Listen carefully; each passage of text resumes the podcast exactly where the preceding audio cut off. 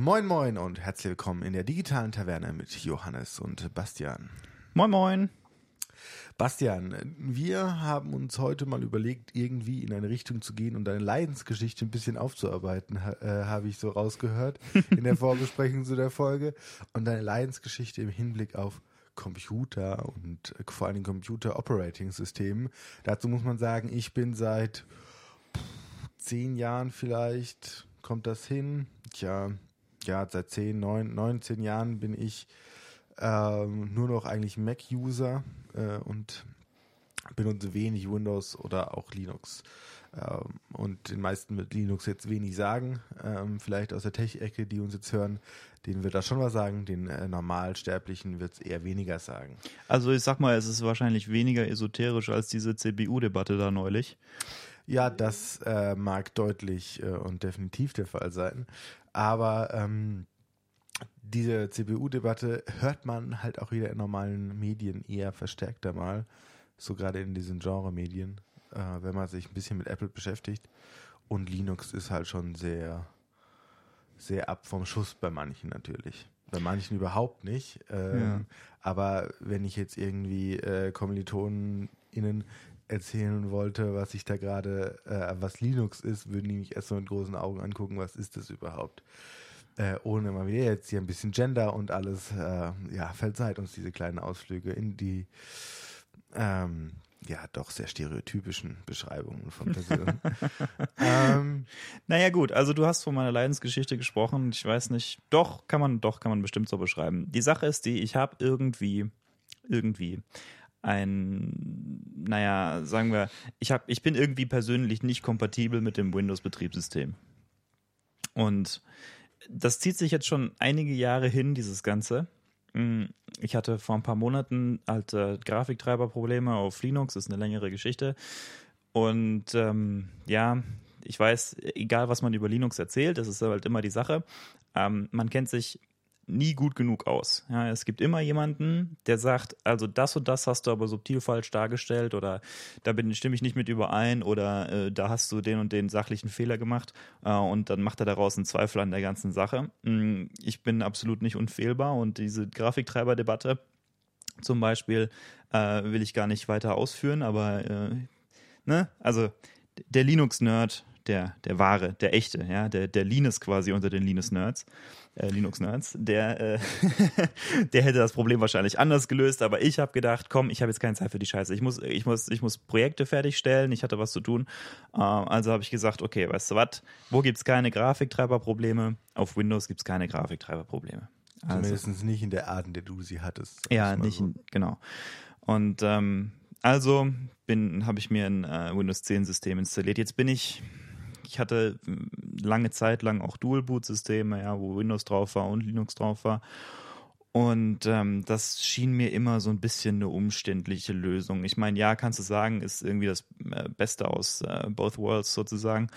Mm, aber ja, Kleinigkeiten, ne? Festplatte zu klein, hier und da Probleme mit Partitionierung, dann hast du Daten auf der einen Seite und auf der anderen Seite, äh, die du irgendwie hin und her bewegen willst, dann dann fangen die Leute an, ja, okay, dann machst du doch eine FAT-formatierte äh, oder NTFS-formatierte Platte, kannst ja von Linux auslesen, so, hm, ja, ja, ja.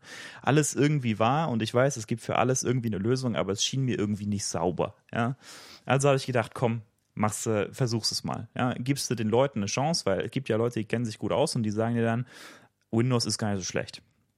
Und ähm, die haben bestimmt auch irgendwie recht. Also es gibt äh, absolut ähm, Kundengruppen, hm, für die das genau das Richtige ist. Und das, da sehe ich vor allem halt äh, so Business-Anwendungen oder äh, Anwendungen, wo du sehr eingeschränkt bist auf einzelne Programmsuites, die du benutzt. Ne? Wenn du jetzt irgendwie Grafikdesign machst oder irgendwas und benutzt halt hauptsächlich äh, Adobe, dann ist es ja egal, was da drunter läuft.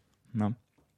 Aber irgendwie ist es mit mir persönlich nicht kompatibel und ich habe mich wirklich ich habe es ein paar Monate jetzt versucht und ich habe mich einfach ständig wieder nur äh, geärgert über Kleinigkeiten. Ja, also allein die, die grafische Oberfläche der Konsolen auf Windows macht mich fertig. Ist, ich weiß auch nicht. Äh, allein die Zeilenumbrüche, naja, egal. Ähm, und also bin ich zurück jetzt auf Linux Ich habe mein Grafiktreiberproblem anders gelöst. Und ähm, ich muss jetzt sagen, ich bin dadurch, und das, das klingt bescheuert, aber ich bin dadurch wirklich, wirklich entspannter im Alltag jetzt.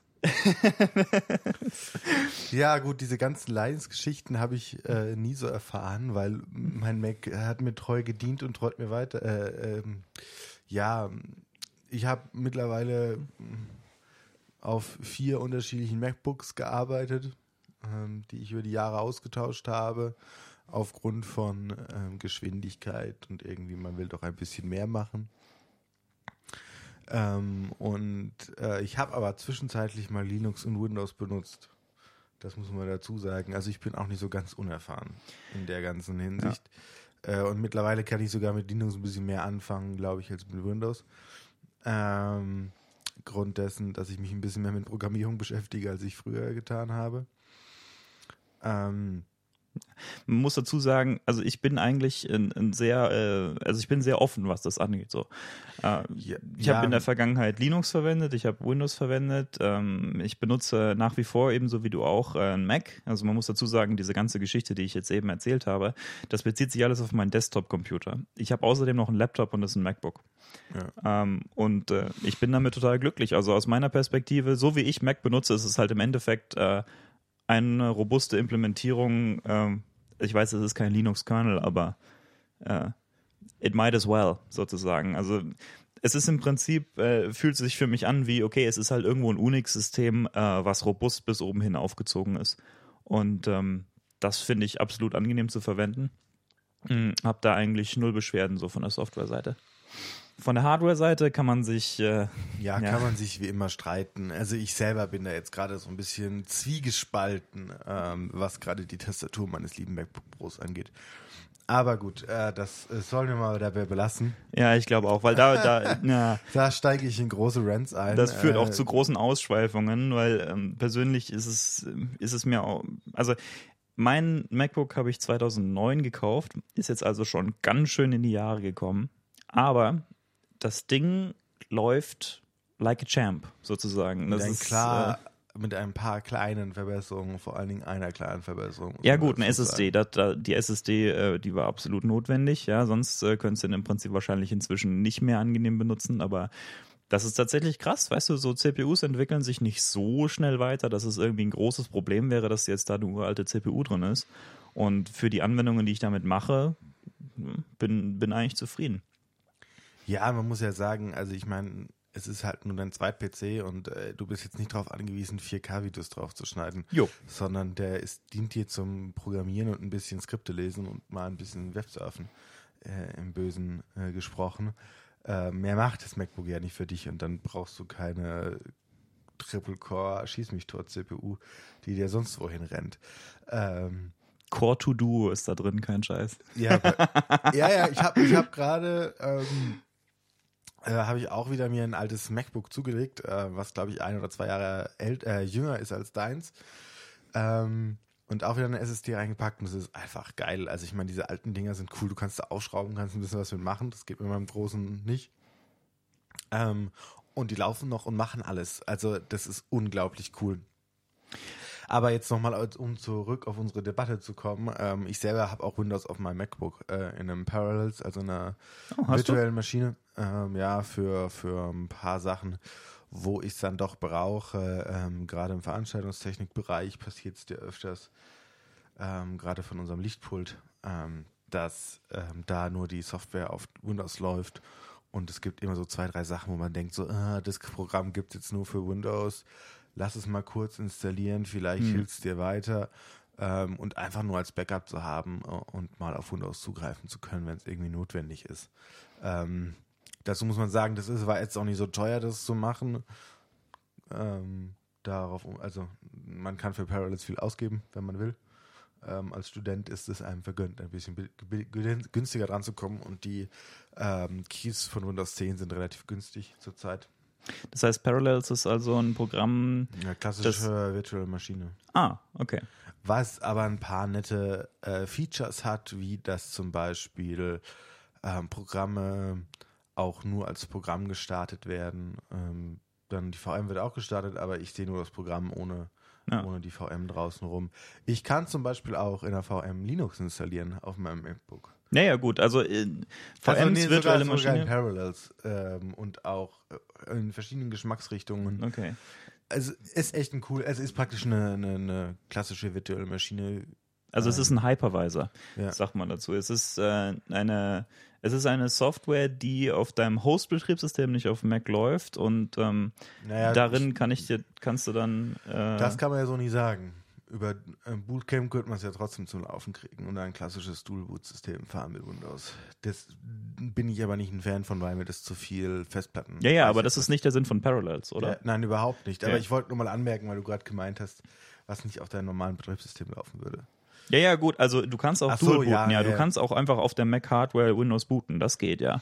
Ähm, weiß nicht, ob das so einfach geht mit den neuesten, mit diesen T2-Chips, weil die ja, ähm, weil die Secure Boot auf Hardware-Ebene äh, jetzt äh, implementiert das haben. ist ähm, alles un, un, völlig, un, äh, völlig entspannt normalerweise, weil sich ja Apple darum kümmert, das Bootcamp äh, zu regeln. Okay. Ähm, Und, also im Prinzip hast du dann nur eine andere Festplattenverlinkung. Also ich mhm. meine, du, du partitionierst so eine Festplatte und so, wie du es klassischerweise machst, aber Ja. Apple übernimmt das für dich alles. Ähm, oftmals ist es aber dann noch so, ähm, dass man die eigenen Treiber von Apple eher so, na, nicht verwenden sollte. Außer man ja, will Grafiktreiberprobleme oder so, sondern man guckt dann, dass man über verschiedene andere äh, Webseiten, je nachdem, auch mal noch bessere Treiber bekommt. Aber das ist, damit muss man, das muss man wollen, äh, das im Doodleboot laufen zu lassen. Ich finde es praktisch, in der virtuellen Maschine schnell zugreifen zu können, aber mein Main-Ding nicht verlassen zu müssen. Ja, gut, vor allem, weil du benutzt ja diesen Laptop nicht als ein Linux, äh, nicht als ein Windows-Laptop, sondern es ist in erster Linie mal ein Mac und dann äh, in Einzelfällen kann man irgendwie zurückgreifen auf, äh, auf ein anderes System. Ähm, wenn da irgendwie eine Notwendigkeit entsteht, weil, weil Software nur auf Windows läuft oder so. Ähm, bei dieser Treiberproblematik ist eigentlich ganz interessant, weil im Prinzip muss man sagen, so von einer Big Picture Perspektive hast du halt, also was ist ein Betriebssystem überhaupt? Ja, ein Betriebssystem ist eine Abstraktion deiner Hardware für, äh, für deine Software.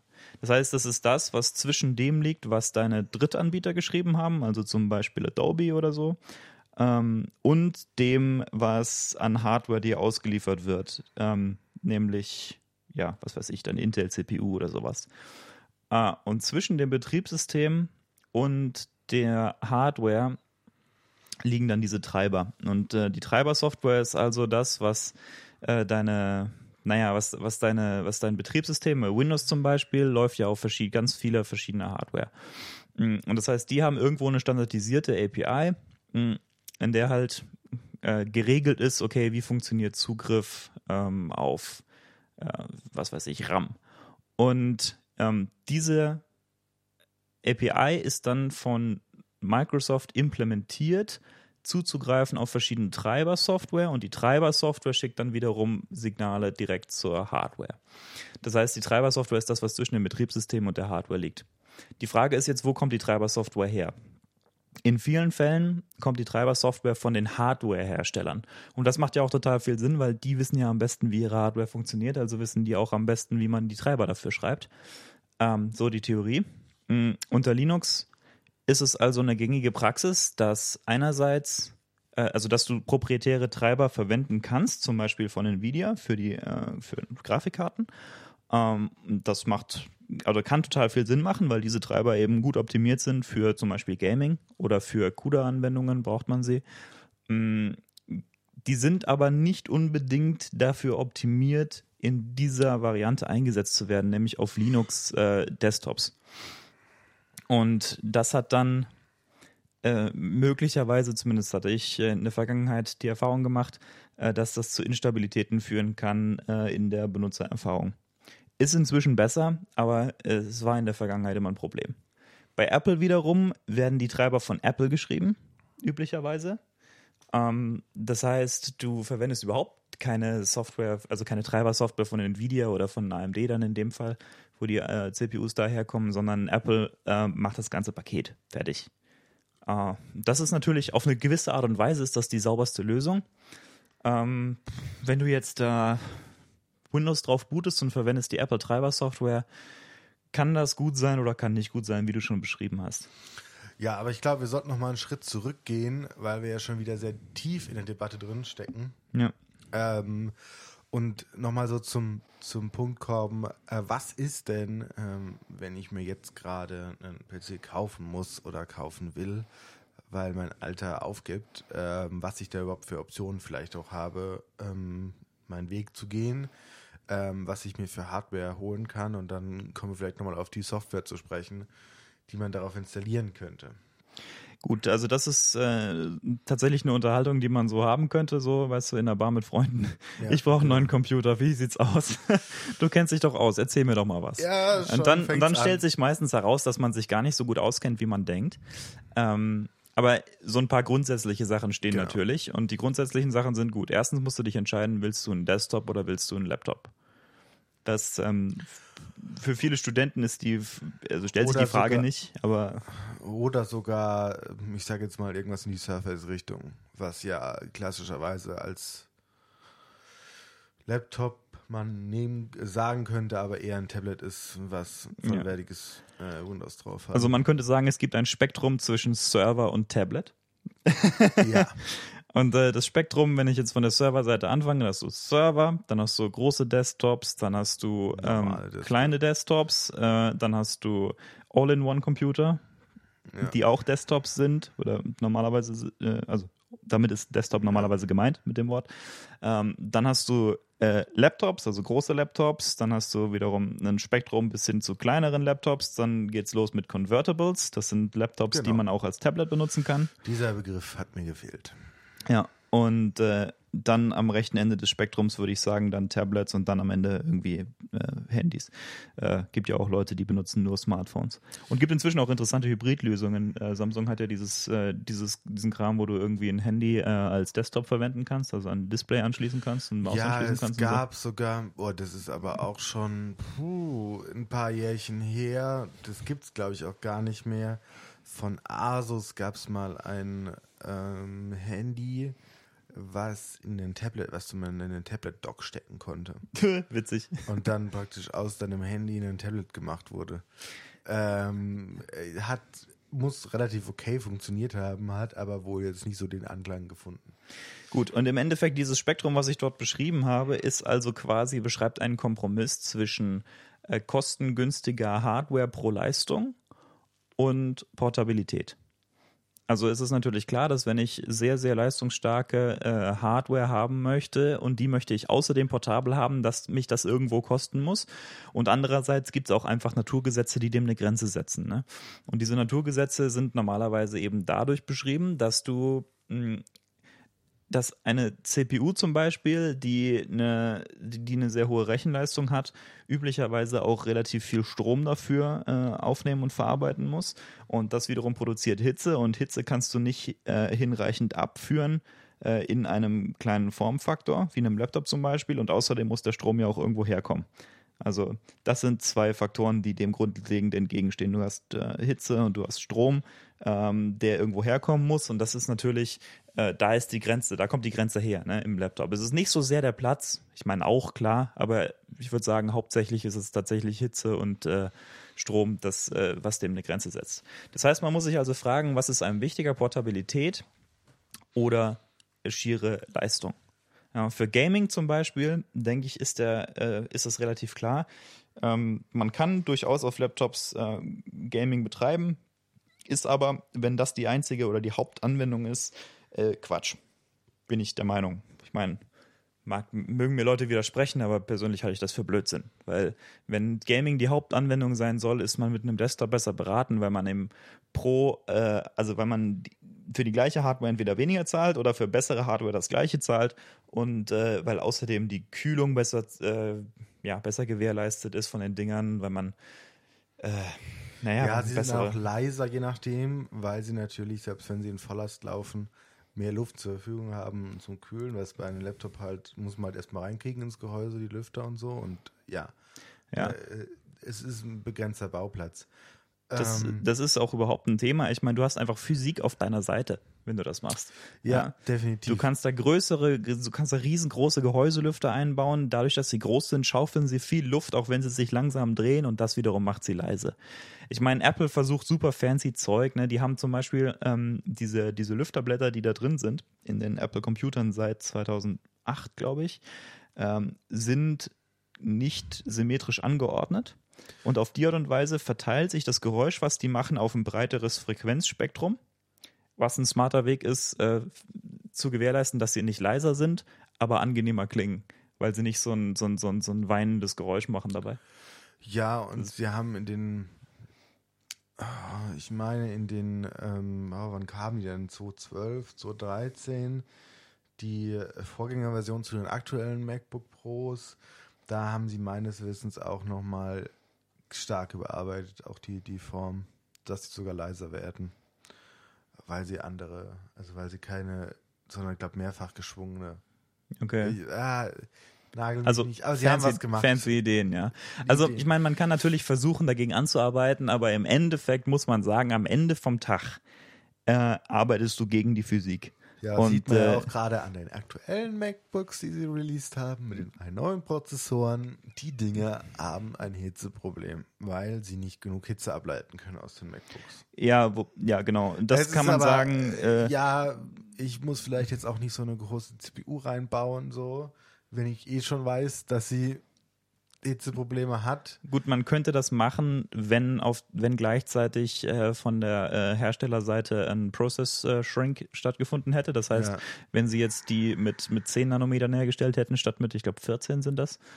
Ähm, und äh, dann hätte man das machen können, aber äh, so ist, scheint es jetzt eben tatsächlich ein Problem zu sein. Und ich meine, äh, die, die äh, Benchmarks zeigen gut, ähm, diese CPUs, die äh, i9 CPUs in den, in den neuen MacBooks, die laufen äh, regelmäßig äh, an die 100 Grad Celsius, was absolut nicht gut ist für die Hardware, für die Langlebigkeit dieser Hardware. Ähm, gut, also, wenn man viel Leistung haben will und möchte die nach Möglichkeit leise haben und muss sie nicht unbedingt portabel haben, dann ist es eine gute Idee, auf einen Desktop zu gehen. Äh, und zwar, weil man dann Physik auf seiner Seite hat. Das ist Ja. der Trick. Ja. Genau, und da hat man dann auch das breite Spektrum. Also eigentlich äh, bis auf Convertibles, ähm, die vor allen Dingen von Windows betrieben werden, würde ich mal sagen, hat man von oben bis unten das breite Spektrum, also jetzt außer Servern, äh, von ich kann Windows benutzen, ich kann Linux benutzen und ich kann auch ähm, Apple benutzen, macOS. Ja, gut, bei Servern tatsächlich kann man theoretisch auch Mac benutzen und man kann theoretisch auch Windows benutzen, aber äh, just, just don't. Ja. Also Lin äh, Linux, äh, Windows-Server sind noch relativ verbreitet, gerade in Unternehmen. Ja, aber wenn du einen halt- brauchst, weißt du, dass du einen brauchst. Ja, genau. Ja. Ähm, ja, Normalmensch braucht das nicht und lasst die Finger davon. Äh, Also lieber ein schönes Nass oder so. Ähm, ja, gut. Und auch, und auch auf denen läuft üblicherweise äh, Linux. ja, klar. Genau, das heißt, das ist also die nächste Entscheidung. Ja, angenommen, wir hätten uns jetzt, wir haben uns jetzt entschieden, entweder Laptop oder Desktop Mm, oder All-in-One oder was auch immer. Wenn wir uns für Server entschieden hätten, dann äh, wäre die nächste Entscheidung quasi äh, immediate sozusagen. Ja, dann äh, wird es wahrscheinlich Linux werden. Mm, Das ist eben einfach das, was, was üblich ist und was dafür optimiert ist. Ähm, Windows-Server, erstens kosten Schweine Geld, zweitens, wo ist der Vorteil? Äh, das kommt halt alles auf die Anwendung an und deswegen sage ich, wenn du einen Windows-Server brauchst, dann weißt du, dass du einen brauchst. Mac-Server gibt's auch, ähm, ist vor allem halt für so Nischenanwendungen, irgendwie Administration von vielen iOS-Devices oder so, dafür kann man die ganz Wobei gut brauchen. Apple es immer weiter einschränkt, was, was die Server können. Übrigens, Fun Die Fact, sind extrem günstig. Also weil man Apple-Server kostet, also umzustellen auf einen Apple-Server kostet dich 20 Euro. Ja. Dann hast du die Erweiterung auf deinen Mac und dann kannst du alles machen, was du machen willst.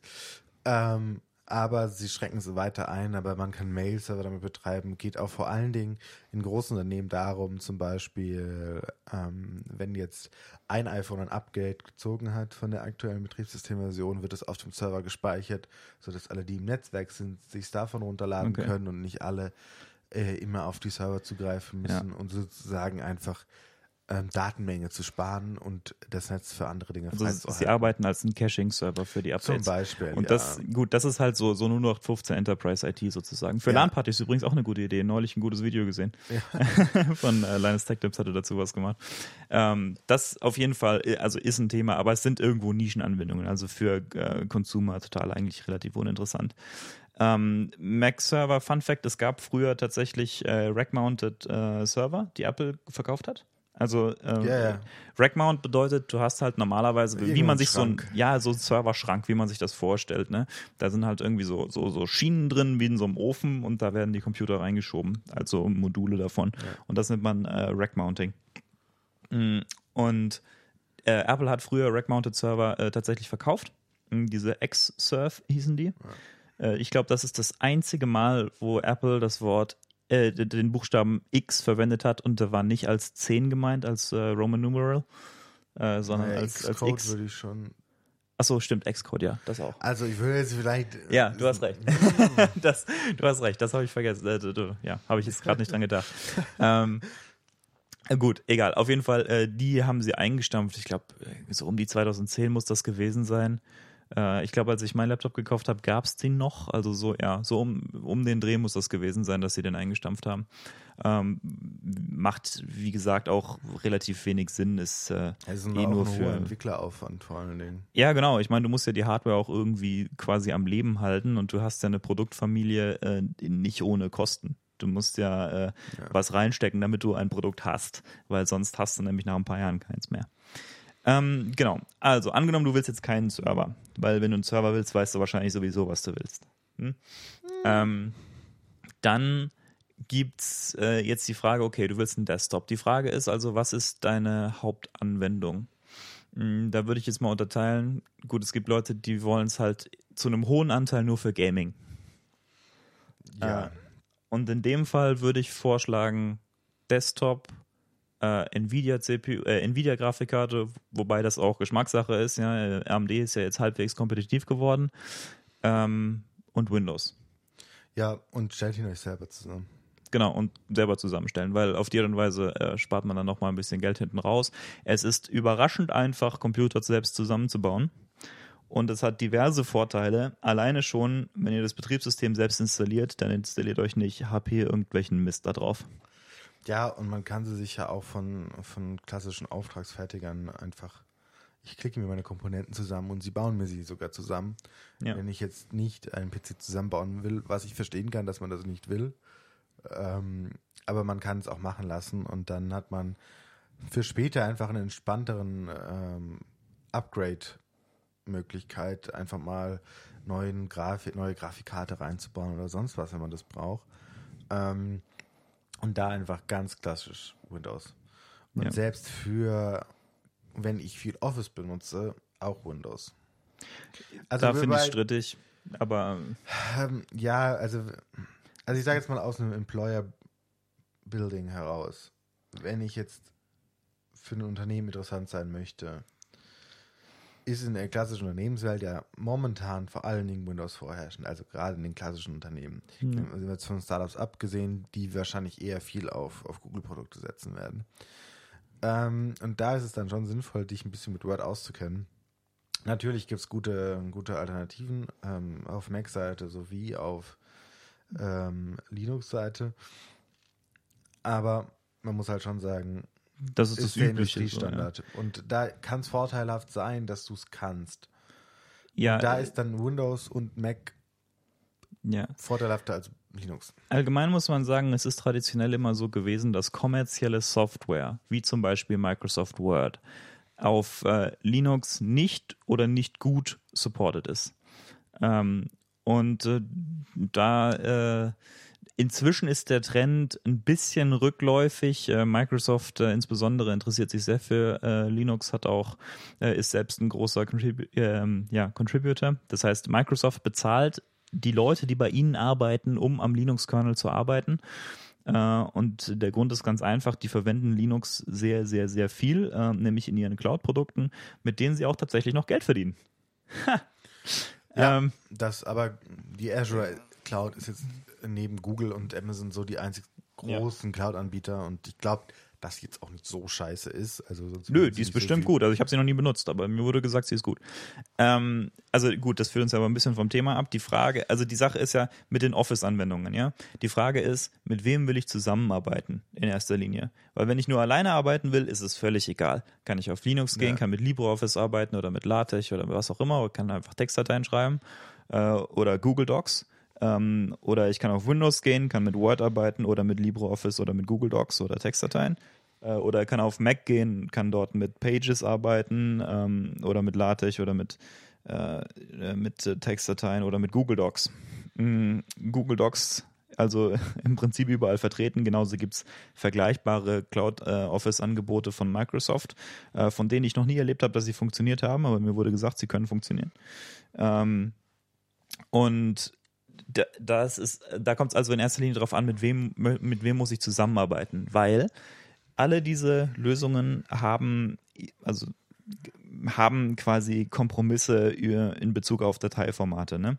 Also Microsoft Office verwendet halt ein proprietäres Dateiformat, hm, was ich theoretisch öffnen kann mit Pages oder mit LibreOffice oder mit Google Docs. In der Praxis, hm, ja, nicht, wenn es nicht sein muss. Ja, also nach Möglichkeit ja. ähm, sollte man mit der Software arbeiten, die nativ das Format versteht, äh, mit dem man sich austauscht. Ähm, persönlich bin ich der Meinung, wer mit Leuten zusammenarbeiten will und keine Datenschutzbedenken dahingehend hat, äh, der sollte einfach Google Docs verwenden, weil das für die äh, Zusammenarbeit am einfachsten ist. Office 365 hat, meine ich, inzwischen auch sowas. Mm, aber dann ja. bist du wieder eingeschossen auf eben proprietäre Systeme. Übrigens, äh, Word läuft, das habe ich jetzt so ein bisschen verschluckt, aber Word läuft inzwischen wunderbar auf Mac. Ja, und es läuft sogar in der Cloud, wenn man das wirklich will. Geht das auch? Ja, ich, wie gesagt, ich habe das, ich hab das äh, ein paar Mal versucht und ich habe nie erlebt, dass es robust funktioniert hat, aber mir wurde erklärt, es gilt. Ja. Ich will nicht anzweifeln, dass es prinzipiell geht, weil ich habe es jetzt schon lange nicht versucht, aber. Also vor allen Dingen hat, hat ähm, Microsoft es geschafft, mit Office 365 ein relativ gutes Produkt zu schnüren. Auch für normal Sterbliche ja. oder vor allen Dingen auch für Unternehmen, die es Unternehmen ermöglicht, ihre Cloud-Struktur auszulagern, gerade was Mail-Server und so angeht und alles verfügbar zu machen für alle. Auch für, für um, ähm, Studenten zum Beispiel. Da können wir mal in einer anderen Folge drüber sprechen, was eigentlich Microsofts Businessmodell ist und als was für eine Firma die sich verstehen, weil ich denke, es ist tatsächlich interessant, dass deren Selbstbild eben als ähm, quasi Software as a Service äh, Dienstleister ähm, nicht so richtig übereinstimmt mit dem Konsumentenverständnis davon, was, äh, also der Konsument glaubt, er kauft was anderes. Aber da können wir mal, können wir mal wann ja. anders drüber sprechen. Das äh, Aber ein bisschen weit nach links oder rechts. generell würde ich jetzt nochmal ähm, auf, auf die Desktops oder generell so nochmal zurückkommen und, und dann nochmal ähm, zu erwähnen, dass man natürlich dann auch noch unterscheiden muss, will man Geld für ein Betriebssystem ausgeben oder will man kein Geld für ein Betriebssystem ausgeben. Stimmt, aber inzwischen ist Windows so billig geworden, dass es kaum noch eine Debatte eigentlich wert ist. Ja, Wobei also, früher konnte man schon, ob man jetzt 150 Euro für ein Betriebssystem zahlt oder ob man die 100 ja. Linux installiert, kann man schon drüber streiten. Und natürlich, wenn ich ähm, Windows von ähm, Microsoft selbst beziehen möchte, weil ich Bedenken davon habe, dass meine Keys irgendwo gestohlen worden sind oder so, was natürlich auch oft vorkommt, dann kann man schon sagen, ist es eine Überlegung wert, zu sagen, okay, gerade für jemanden, der wenig Geld hat. Auf Linux dann zu gehen, meinst du deswegen aus Kostengründen? Äh, ja, kann. Man muss, also vor allen Dingen, weil ich jetzt sagen muss, dass zum Beispiel Ubuntu, was jetzt eine relativ verbreitete Linux-Distribution ist, würde ich jetzt mal sagen, auch sehr äh, anwenderfreundlich geworden ist über die Jahre. Ja, was, weil es eine klassische, ähm, ja, Desktop-Oberfläche hat, die auch jetzt nicht aussieht, als würde ich jetzt Angst haben müssen, das zu benutzen, weil ich ungefähr verstehe, wenn ich mal Windows oder wenn ich Mac benutzt habe, was ich wohin klicken muss, dass was passiert, sage ich jetzt mal.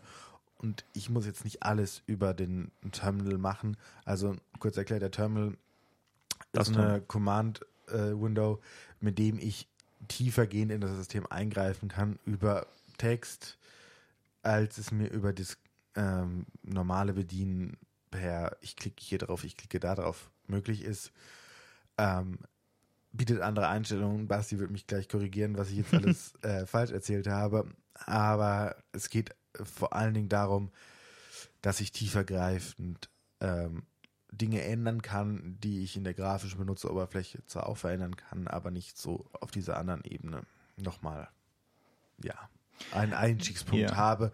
Und äh, früher war es so, dass man Linux eigentlich nur darüber benutzen konnte, würde ich fast sagen. Oder vor Früher allem konnte man alle Computer nur so Ja, benutzen. ja, bei Linux hat sich länger gehalten, dieses die, die Art der Interaktion mit seinem Computer. Und mittlerweile würde ich sagen, es ist schon wesentlich benutzbarer geworden, auch für Normalsterbliche, die jetzt nicht unbedingt wissen wollen, wie man das macht. Okay, lass mich kurz dazwischen schieben. Ich hatte vorhin äh, angeschnitten, äh, man soll äh, Windows für Gaming benutzen. Äh, der Grund ist ganz einfach, äh, dort gibt es die meisten Spiele, dort gibt es den besten Treiber-Support und dort gibt es äh, die, dadurch, dass dort die meisten Spieler sind, ist dort auch der Support am besten von Spieleherstellerseite. Das ist der Grund. Ähm, okay, also zurück zu Terminal. Mm, Wenn man Software entwickelt, dann mh, macht man ja zunächst mal, ähm, also arbeitet man mit relativ einfachen Konstrukten. Also du arbeitest mit irgendwie Daten, du arbeitest mit Abläufen, Algorithmen, solche Sachen. Und das sind alles im Prinzip Dinge, die nicht von Natur aus äh, irgendwie ein menschenlesbares Interface haben, sozusagen. Das heißt, was du also machst, ist, du schreibst im Prinzip dein ganzes Programm, das alles, was dein Programm macht, selbst wenn das jetzt Bildverarbeitung ist oder so, und dann hinterher schreibst du dir dafür ein Frontend. Das heißt, äh, eine grafische Oberfläche, über die der Nutzer darauf zugreifen kann. Das ist nun nochmal ein, ein ordentlicher Mehraufwand, der natürlich die Benutzbarkeit deiner Software durchaus sehr verbessert. Ähm, gerade so für Normalanwender. Es ist aber auch so, dass das gerade im Open Source Bereich nicht unbedingt so nicht unbedingt so notwendig ist, weil viel von der Software, die man auf Linux benutzen würde, sagen wir mal, du hast jetzt eine Software, die entpackt ZIP-Archive, ja, oder TARs, ähm, dann ist es eigentlich Quatsch dafür, in, in, ein grafisches äh, Benutz, eine grafische Benutzeroberfläche zu haben. Du könntest von mir aus ein Plugin für, für Nautilus schreiben oder so, also für den Dateimanager und das, dass man irgendwie im Dateimanager auf das Archiv rechtsklicken kann oder irgendwie sowas. Und ja, sowas haben die gängigen Distributionen auch. Ähm, aber angenommen, es gäbe das alles nicht, ja, dann würdest du dir als Open Source Entwickler dreimal überlegen, so, okay, meine, mein Programm tut eigentlich etwas relativ Simples. Es ist relativ einfach zu kommunizieren, was es tun soll. Also die äh, Kommandoschnittstelle ist relativ klein. Im Prinzip ist es ja nur ein Kommando, nämlich entpack mir das Ding. Mm. Und dann fragst du dich, ja, okay, aber was soll ich überhaupt anzeigen in der Benutzeroberfläche? Das ist ja total albern eigentlich. Also ich irgendein Fenster anzeigen, wo dann jemand per Drag and Drop sein Archiv drauf bewegen kann und dann auf Entpacken klicken, das ist ja irgendwie totaler Blödsinn. Also, was machst du? Du sagst, okay, ich habe überhaupt keine Oberfläche, sondern ich habe einfach nur mein Programm, das äh, liefere ich dir aus in kompilierter Form oder in nicht kompilierter Form. Und was du dann machst, ist, du kannst das Programm selbst im Terminal starten. Das heißt, du öffnest dir dein Terminal, dort geht dann irgendeine Shell auf und in der Shell kannst, hast du dann ein bestimmtes äh, Kommandospektrum zur Verfügung. Dort ist dann irgendwo gelistet, welche Programme wo installiert sind und so. Äh, und dort gibst du dann den Namen von deinem Programm ein, sagen wir unzip oder so, ist dann vielleicht der Name deines Programms und kannst ihm noch zusätzliche Argumente übergeben, nämlich zum Beispiel den Dateipfad, den du entpacken willst. Enter, er führt das Programm aus, fertig. Und äh, das macht von der Entwicklerseite her total viel Sinn. Vor allem in solchen Fällen, wo eigentlich das, ähm, das Programm nicht von Natur aus grafisch ist, sondern es tut irgendwas relativ Simples ähm, und es macht nur das, aber das macht es gut. Und so funktioniert sehr viel von dieser Linux-Welt, dass man eben Tools hat, die einzelne in sich abgeschlossene Dinge tun und äh, in dieser Welt dann, äh, also in dieser in sich abgeschlossenen Welt auch äh, weiterentwickelt und debuggt werden. Und äh, man benutzt sie dann, indem man verschiedene solcher Tools zu aneinander hängt, miteinander, äh, also zum Beispiel über äh, Pipes, da können wir vielleicht irgendwann nochmal, eigentlich können wir mal eine ganze Folge drüber machen, ja, wie funktioniert Linux, wie funktioniert, äh, wie funktioniert äh, eine Unix-Shell und so. Also das ist, ist ein Riesending, ja. Ja. Genau. Aber ich glaube, dass es ungefähr so einen Einblick darauf gibt, ja, es ist, es gibt viele Programme, die nicht von Natur aus eine grafische Benutzeroberfläche haben Und äh, unter Linux haben sie dann auch gewöhnlich tatsächlich keine. Ja, das ist halt unter Windows und Mac dann noch mal eine andere Sache. Wobei Mac hat auch nochmal Command-Features über den Terminal. Ja, genau. Äh, Mac kann man im Prinzip genauso benutzen. Ja. Also äh, es gibt einen Riesenhaufen Zeug, was man darüber wissen äh, kann, was irgendwie halbwegs nützliches Wissen ist. Ja, aber als Normalnutzer Aber, braucht man es ja. eh nicht, um das jetzt mal abschließend zu sagen. Ja, also ich meine, du kannst Ubuntu genauso wie Windows auch äh, installieren, starten, hast eine grafische Benutzeroberfläche, wo auch schon ein Haufen nützliches Zeug normalerweise vorinstalliert ist, wie zum Beispiel Office, äh, Browser, Firefox normalerweise oder Chromium. Ähm, und, und fertig, ja. Also du brauchst dich im Prinzip damit nicht auszukennen. Das Problem ist nur, wenn du dann halt anfängst, in Eckfälle zu laufen, dann merkst du halt, okay, das ist eigentlich eine Welt, in der die Leute das sehr federführend mit Terminal verwenden. Und wenn du irgendwo äh, in die Uni gehst und Leuten, äh, die Linux benutzen auf Laptops zum Beispiel, über die Schulter guckst, dann siehst du im Prinzip jeder hat äh, in seiner Schnellauswahl, in Anführungszeichen, in der, äh, im, im Dock, würde man auf Mac sagen, ähm, hat er äh, ein Terminal liegen. Weil das äh, durchaus ein, ein sehr primäre, äh, eine sehr primäre Art und Weise ist, mit der man äh, mit Linux interagiert, üblicherweise. Genau. Okay, Ja, genau. Und dann, ähm, jetzt haben wir aber überhaupt nicht geklärt, wofür überhaupt Linux. Also außer jetzt diese Kostengründe, was, denke ich, bei den meisten Leuten nicht so sehr ins Gewicht fällt, wenn man Windows-Lizenzen inzwischen hinterhergeworfen kriegt. Für Ja. 10, 20 Euro oder so. Mm. Das heißt, warum würde man dann überhaupt Linux benutzen? naja, man hat ein bisschen mehr Einfluss auf das Betriebssystem, was es macht und wohin es meine Daten schickt zum Beispiel. Gerade Windows 10 ist das schon mal ein Punkt, den man aufmachen sollte. Dass bei Linux bleiben die Daten üblicherweise bei mir, außer ich mache halt groben Unfug mit meinem Betriebssystem und schließe es irgendwo an, wo ich es jetzt nicht anschließen sollte. Auch deswegen, weil man ja alles einsehen kann. Ja. Also bei Linux kannst du den kompletten Quelltext oder ja, KWAs und so, also bei, bei, es gibt Distributionen, bei denen ist es tatsächlich wahr und bei den meisten Distributionen ist das so halb wahr, aber du kannst einen sehr hohen Anteil des Codes, der läuft, auf deinem Computer selbst angucken, wenn du das willst. Das heißt, du könntest dir selbst ein Bild davon machen, äh, was da tatsächlich passiert. Gut, ich meine, der Linux-Kernel hat im Moment, glaube so 12,5 Millionen Zeilen, also viel Glück. Ja, aber im aber Prinzip ist es möglich, ja. man kann, und das ist, glaube ich, ein großer Punkt, und man weiß auch, was mit deinen Daten passiert, die man da in diesem Computer füttert, was bei ähm, Windows ja nicht so unbedingt der Fall ist. genau. Wo geht meine Daten hin? Wo, wo bleiben sie? Was machen sie? Was tun sie? Und das kann ich darüber ganz gut steuern. Ähm, ich habe einen, ja, was fällt dir denn noch so an? Ich Gut, also persönlich entwickle äh, entwickle ich gerne Software Ja, auf. Linux. Ähm, und äh, ich glaube, klar kann man sagen, das ist vielleicht eine, äh, ein Thema von persönlicher Präferenz. Mm, Aber auf Windows Software entwickeln habe ich nie als angenehm empfunden. Und ähm, ja, der Grund ist, das System ist einfach grundlegend anders aufgebaut. Und äh, dieses äh, Linux-Mindset äh, überträgt sich darauf nicht. Mm, Und man sollte auch, denke ich, äh, wenn man auf Windows entwickeln will, dann sollte man auch das Windows-Mindset annehmen. Und was bedeutet das? Naja, die meisten Leute entwickeln dort mit IDEs, ähm, Integrated Development Environments, äh, wenn man das googeln will. Und äh, das heißt also in der Praxis ja Visual Studio oder ähm, keine Ahnung, äh, was gibt's da noch? NetBeans, äh, IDEs, gibt's verschiedene. Ähm, dann gibt's diese Jet, JetBrains IDEs, also es gibt PyCharm, es gibt einen Haufen äh, eben quasi Programme für Windows, die für Entwicklung gedacht sind. Äh, und äh, das kann durchaus Sinn machen, die zu verwenden, je nachdem halt für welchen Zweck.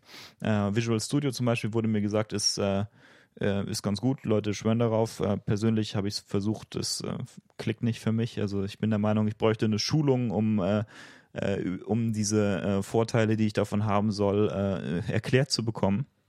Mm, aber äh, ja, also ist, ist nicht mein Style.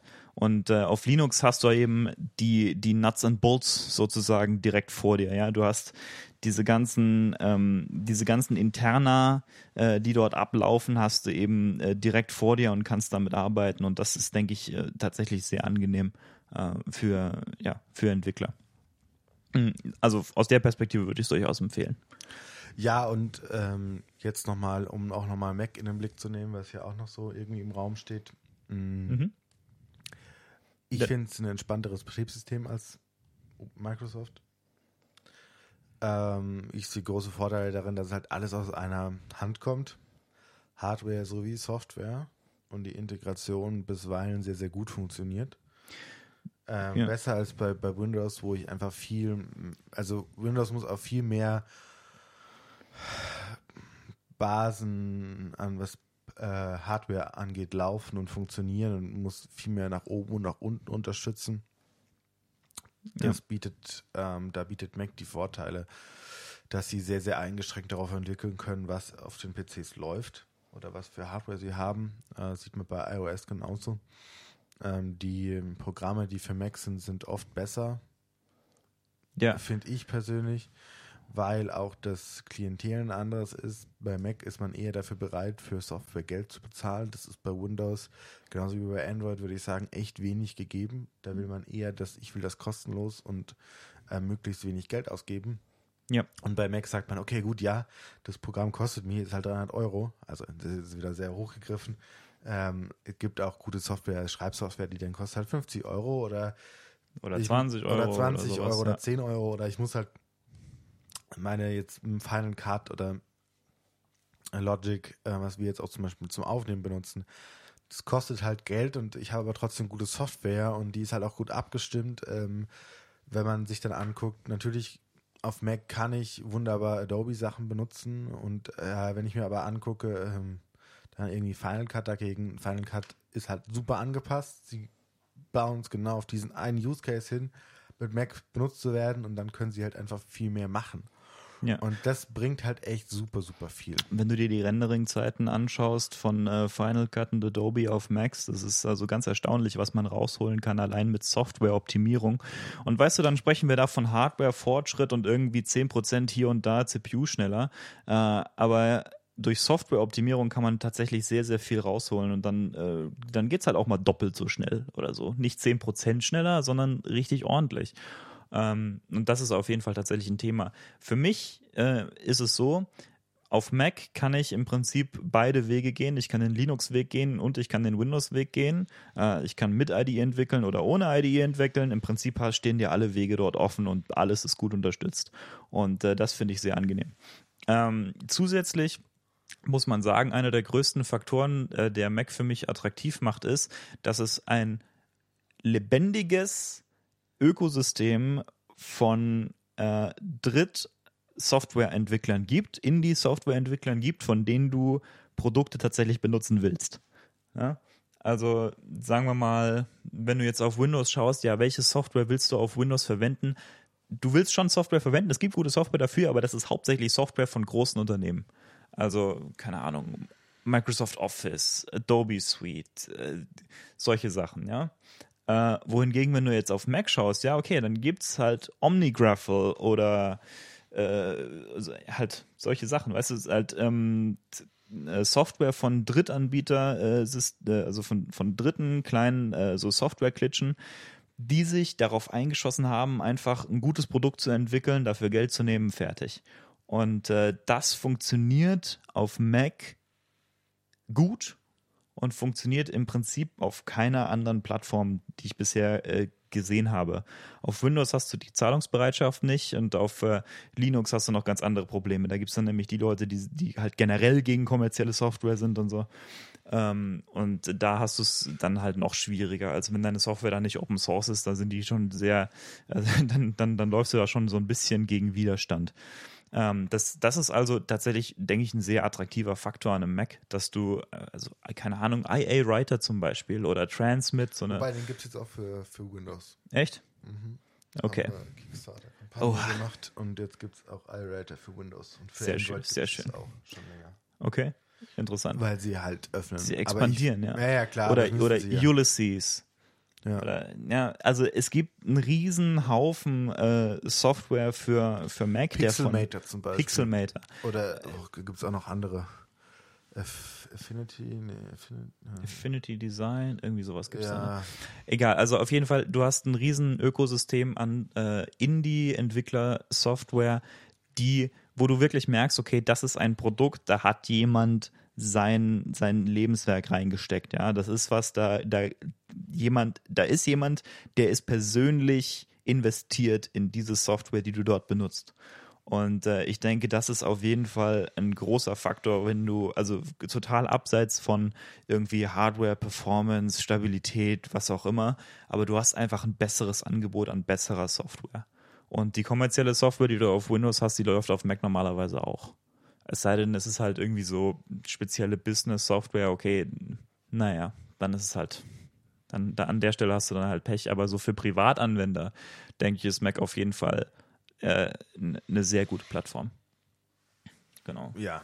Ähm, und dann nochmal jetzt die Unterscheidung, will ich jetzt einen ähm, Desktop oder einen Laptop? Ich würde eigentlich, also außer man macht jetzt halt super hochwertige grafische Anwendungen und irgendwie, es muss halt echt Leistung dahinter sein, auch für Gaming, dann würde ich halt eigentlich mittlerweile immer einen Laptop empfehlen.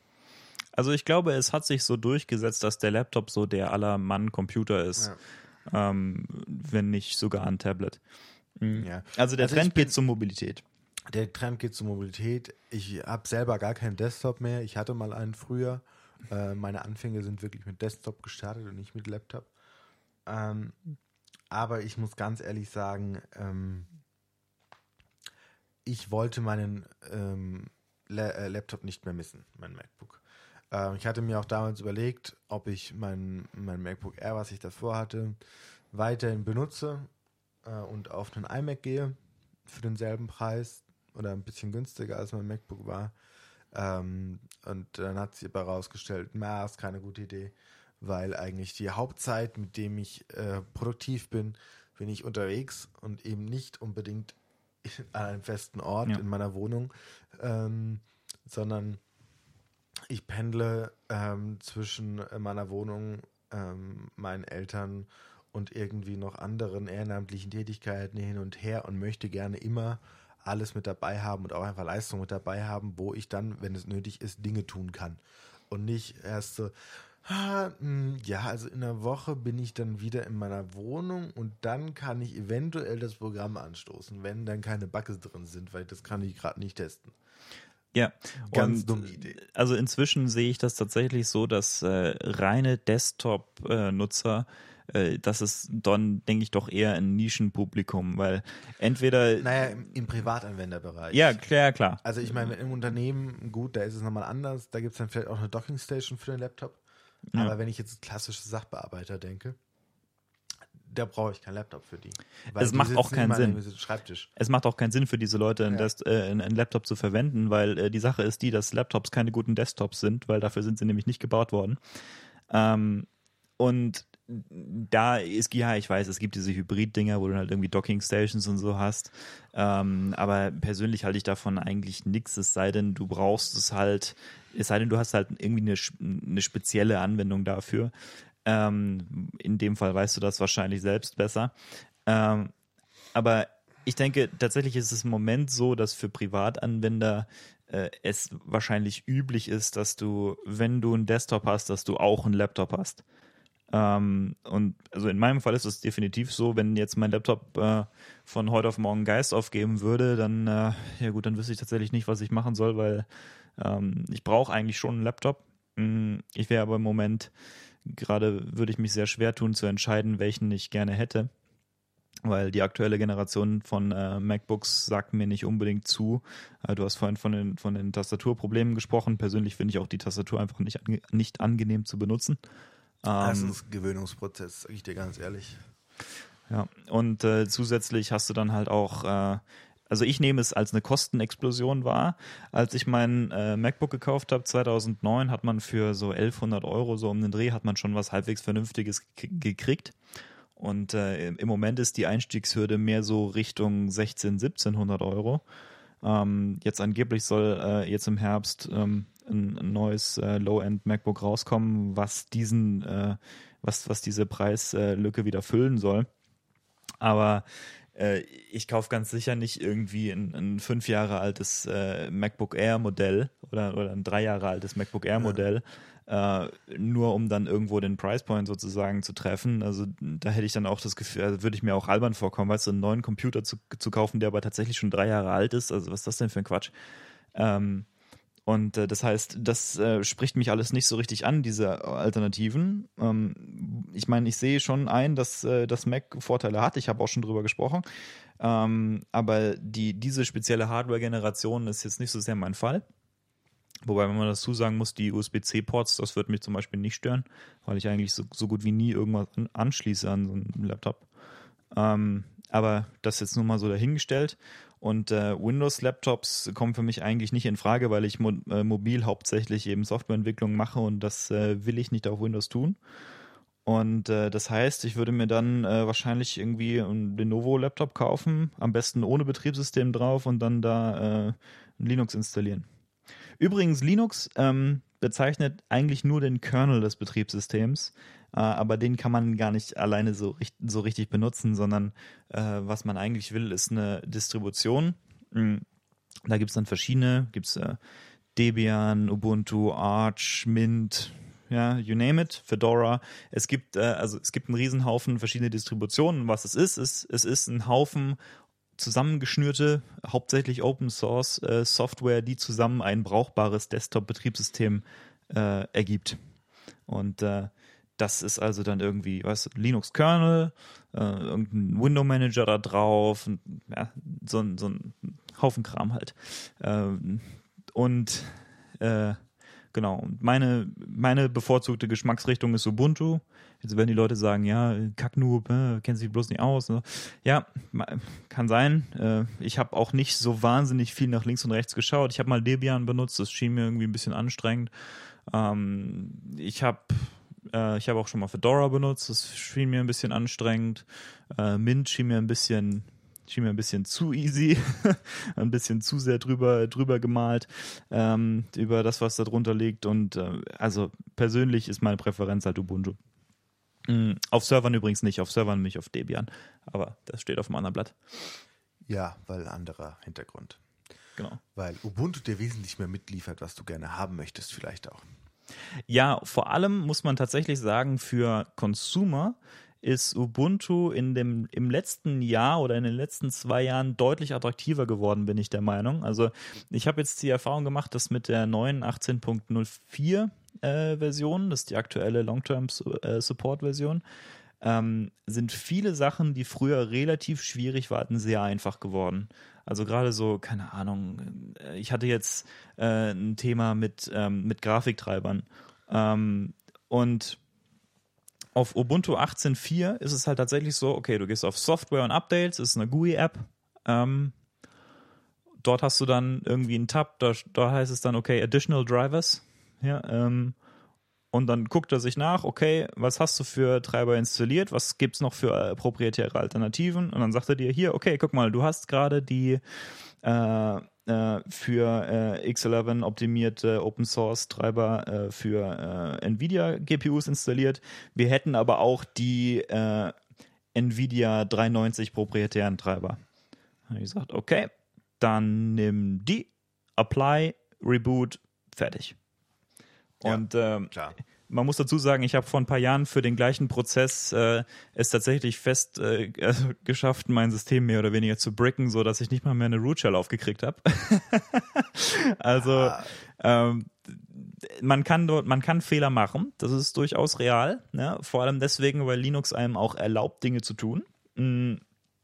Und das äh, wiederum öffnet natürlich auch ähm, ein gewisses Risiko für, äh, naja, für Eigen, äh, naja, für, für, ja, für Schaden, den man sich selbst zufügen kann.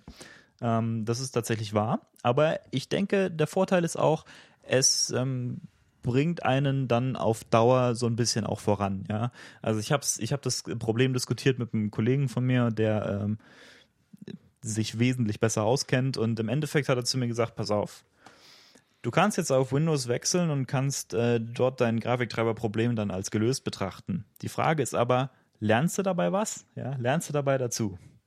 Und das ist vielleicht ein bisschen eine extreme Einstellung, aber im Prinzip hat er recht. Ähm, man kann das Problem lösen. Auf Linux kann man fast jedes Problem lösen.